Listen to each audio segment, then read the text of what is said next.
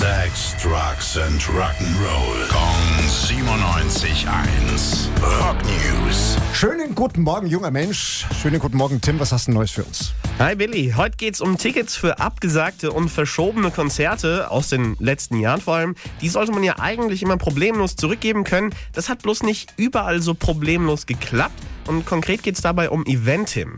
Was haben die denn gemacht? Ja, es geht eher darum, was sie nicht gemacht haben. Und das ist das komplette Geld zurückgezahlt. Hä? Die haben die Kohle also einfach behalten, wenn ich mein Ticket zurückgeben wollte? Ja, zumindest teilweise. Also irgendwelche undurchsichtigen Gebühren, Verwaltungsgebühren, Pauschalen und sowas wurden abgezogen, ohne irgendwie erklärt zu werden. Und das Geld wollen sich jetzt ein paar Kunden zurückholen über eine Sammelklage. Ja, und da kann jeder mitmachen, mit Sicherheit. Ja, jeder, der betroffen ist, kann sich an die Verbraucherzentrale wenden. Die organisieren das Ganze. Und wenn genügend zusammenkommt, dann geht es vor Gericht. Das heißt, wenn ihr da betroffen seid, könnt ihr das Ganze einreichen auf musterfeststellungsklagen.de. Rock News. Sex, Drugs and Rock'n'Roll. Kong 97.1. Frankens Classic Rocksender.